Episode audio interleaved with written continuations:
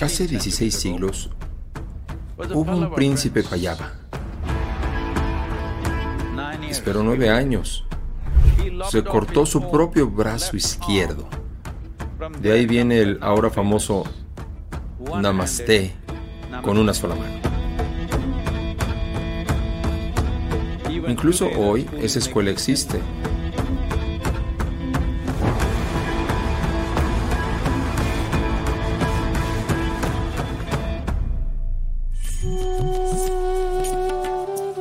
Hace unos 15 siglos hubo un príncipe de la dinastía Payaba.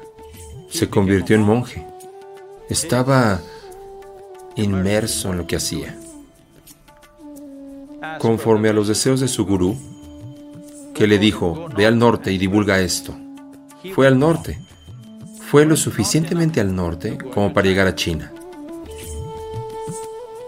Cuando llegó, se difundió la noticia de que el discípulo de Buda o alguien que estaba en ese camino, profundamente inmerso, vendría hacia aquí.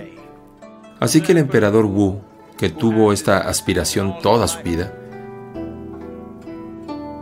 que había construido salas de meditación, jardines, todo preparado, y había traducido todas las enseñanzas budistas a la lengua local, mantuvo todo preparado para cuando un maestro llegara. Cuando llegó, para entonces el emperador Wu tenía más de 72 años de edad. Fue a la frontera de su reino para dar la bienvenida a Bodhidharma. Pero Bodhidharma no estaba impresionado. Por supuesto necesitaba algo de descanso y comida, pero no estaba impresionado con la grandeza de la bienvenida. Pero recibió la bienvenida y se sentó. Cuando se instalaron, el emperador Wu dijo, ¿puedo hacerte una pregunta? Bodhidharma dijo, por supuesto, pregunta. Así que preguntó,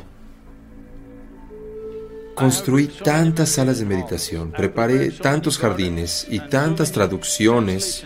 Todo lo he hecho para difundir el mensaje de Buda en esta parte del mundo. Obtendré el nirvana. Nirvana significa nirvana o mukti o iluminación. Bodhidharma lo miró fijamente con sus grandes ojos y dijo, ¿qué? ¿Tú? ¿El nirvana? Tú arderás en el infierno más profundo.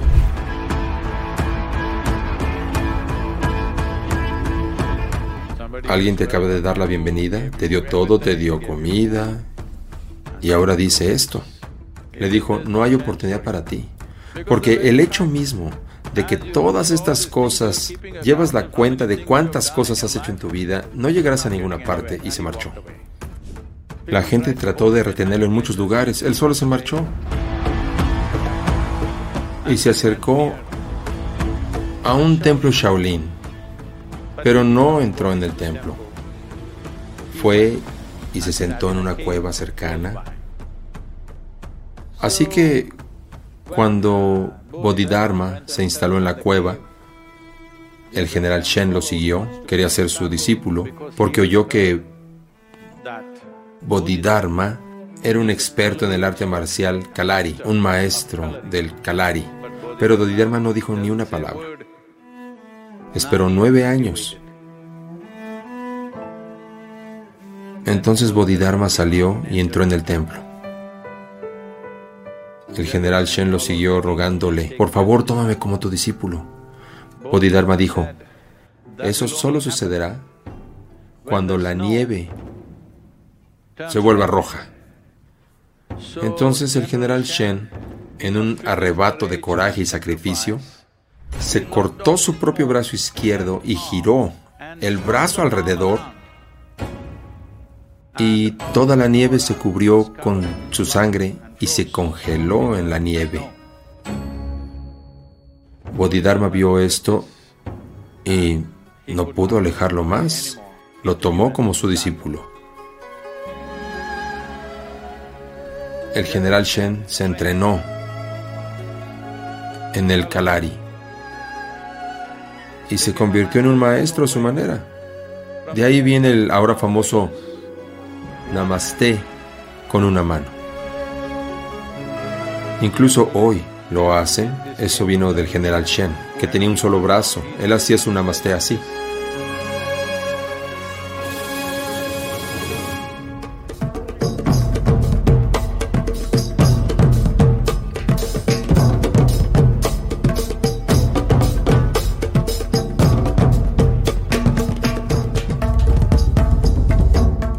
El Kalari es considerado como la madre de todas las artes marciales.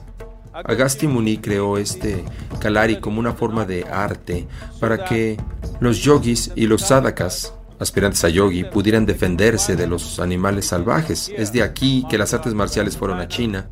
Cuando Bodhidharma viajó y estableció esta primera escuela Shaolin, incluso hoy esa escuela existe y sigue funcionando bien. Han hecho varias modificaciones, pero los fundamentos son del Kalari. No es en esencia un proceso de combate, como se han convertido otras artes marciales. Esta es en esencia una disciplina, una especie de versión exuberante de las prácticas yógicas, usando el cuerpo de muchas maneras diferentes, lo cual también profundiza la comprensión de uno mismo, de la propia constitución física y psicológica, y también del sistema energético.